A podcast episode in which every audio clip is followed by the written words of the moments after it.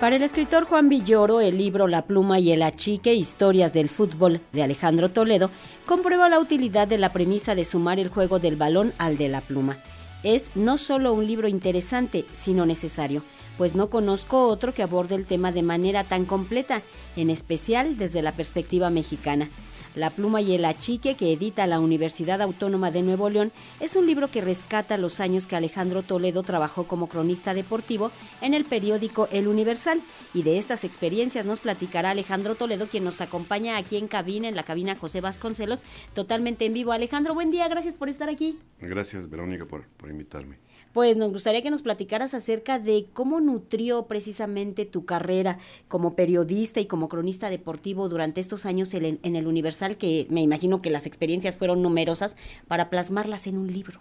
Sí, pues yo venía de la, de la literatura o del periodismo. Ese es tu origen, ¿verdad? Del periodismo cultural y de pronto recibí la oferta de convertirme en cronista deportivo, en lo que sí implicó como muchas transformaciones. Yo estaba sumergido en los libros y este, algunas de mis primeras encomiendas pues era partir prácticamente de cero. Recuerdo que fui a, la concentración del Necaxa, me dijeron que estaban ahí cerca del, periódico, en un hotel concentrados y este, a, ver qué averiguaba. Y me dijeron, mira, ese es el portero, se llama Adolfo Ríos. yo me acerqué a él y le dije, oye, fíjate que yo vengo de, de un planeta raro, que es el de los libros, y no tengo idea de cuál es tu historia en el fútbol, porque no me la platicas. Y entonces él fue como muy paciente, fue muy, muy amable conmigo y, me contó una historia que además es increíble eh, de él eh, en sus inicios con, con Pumas, un poco la competencia con Jorge Campos y que después además en esa época tuvo muy buenos momentos con ese Necaxa de, de Manuel Lapuente. Entonces eh, al principio pues, era llegar un poco en ceros. leí mucho, leí a, a Menotti, a Valdano, a Eduardo Galeano, a Juan Villoro. Hablé con muchos futbolistas, eh, con entrenadores. En, el libro están eh, don Nacho Treyes, que, es, era un, hombre que tiene una historia increíble, o Fernando Marcos, al que yo visitaba en su casa del, Pedregal. Entonces fue un proceso de mucho aprendizaje, ¿no? De, eh, realmente era un, un, mundo nuevo para mí. Y sobre todo me dediqué al fútbol, que bueno, yo siempre jugué fútbol Incluso en mi libro puse una foto de cuando jugaba yo como portero en, el, en la secundaria 85, República de Francia. Y, este, y, al, y al boxeo, que, que, realmente me, me, interesó muchísimo. Esta formación que ya tenías, esta formación cultural, enriqueció esta parte del esta parte deportiva la complementó o, la nutrió quizá más yo creo que me dio herramientas no sobre todo como lector de, de narrativa. Tenía yo ahí eh, algunos eh, pues, recursos literarios, digamos, que podía utilizar, aunque el periodismo es, es algo que se escribe con prisa, diría Luis Llamara, no, no en prosa siempre, sino con prisas, porque sales a veces del, de un partido a las 10 de la noche y tiene, la crónica tiene que estar lista a las 11, o, o, siempre hay como la urgencia de tener los textos rápido. Creo que sí hay elementos narrativos, digamos, que, que yo aprendí en, como lector y que de cierto modo utilizo. ¿no? Trataba de escribir bien, pulcramente.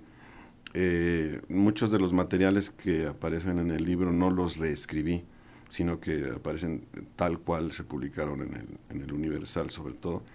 Y, este, y lo asombroso es que yo, yo sentí que no necesitaba eh, ese doble trabajo, digamos, sino que la, la escritura en ese momento había sido pulcra, ¿no? Había este aspecto de contar la historia de los protagonistas deportivos. Eh, quizá pienso que esa formación cultural te permitió acercarte más a la parte humana. Pues sí, era el, el problema con los futbolistas es que están un poco viciados tienen los vicios que les da el periodismo deportivo, que les hacen frecuentemente las mismas preguntas sobre el partido que acaba de terminar o sobre el que viene. Siempre dicen, este, el siguiente partido no me preocupa, sino me ocupa o cuando empatan dicen por lo menos sumamos.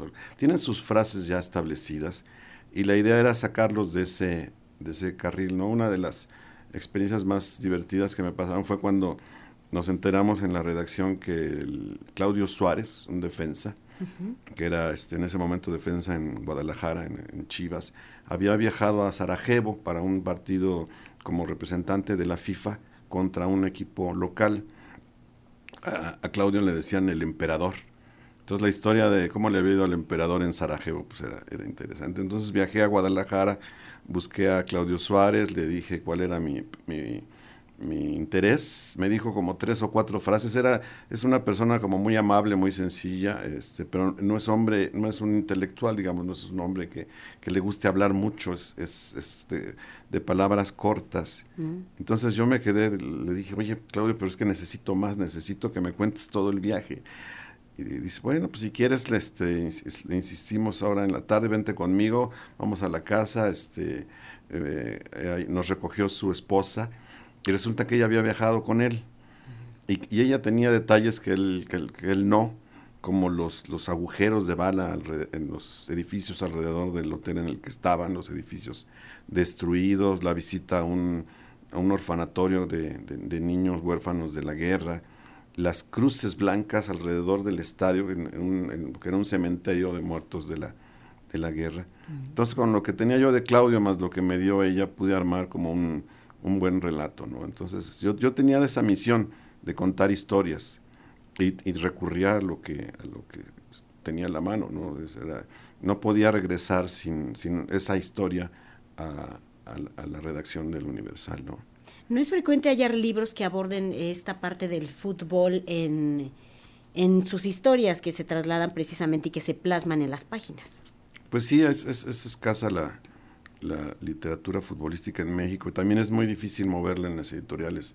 En las editoriales creen que los eh, aficionados al fútbol no, no leen, que no les gusta. La experiencia que tienen de algunos otros libros es que no, no tuvieron una buena salida comercial. ¿no? Yo, yo al armar este libro pensaba eh, en, en Manuel Seide, es un autor que fue, él fue jefe de deportes en el Excelsior, aquel de Julio Scherer y escribió un libro en, 1970 que se llama la, la, Fiesta del Alarido, que es un libro para mí básico. ¿no? Y pensaba también en Villoro, que es, alguien que ha escrito mucho sobre, sobre fútbol, ¿no? pero eh, eh, la literatura sí es, es, realmente escasa. ¿no? Yo, yo ahora que hice estas recopilaciones, eh, armé dos. Una primera que fue de boxeadores. Mm, bueno, también hay una buena tradición, pero también hay una unos 10 libros acaso en, México, y este de, de, fútbol, que sí tiene, digamos, pocos pocos antecedentes. ¿no? Y el fútbol que fascina a grandes como Juan Villoro, también Vicente Leñero, tiene por ahí algunas obras de teatro que abordan el fútbol. No son ajenos a este fenómeno que pocas veces conocemos esta faceta de ellos, ¿no?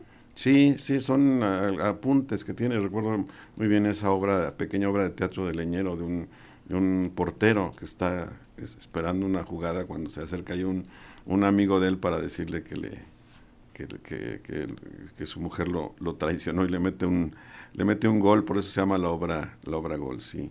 Sí es, es hay algunos buenos momentos digamos del, del, fútbol en la literatura mexicana pero no pero no no demasiados no cómo elegiste lo que debería de contener el libro pues fue producto de la de la pandemia estaba yo encerrado en casa encontré unas cajas que tenía ahí de con viejos periódicos, empecé a revisar, dije, ah, pues esto, esto puede funcionar en un libro, eh, revisé lo que tenía en, en, archivos, que no era mucho porque me tocó un poco esa transición en que eh, se empezaron a usar las, las computadoras, las laptops.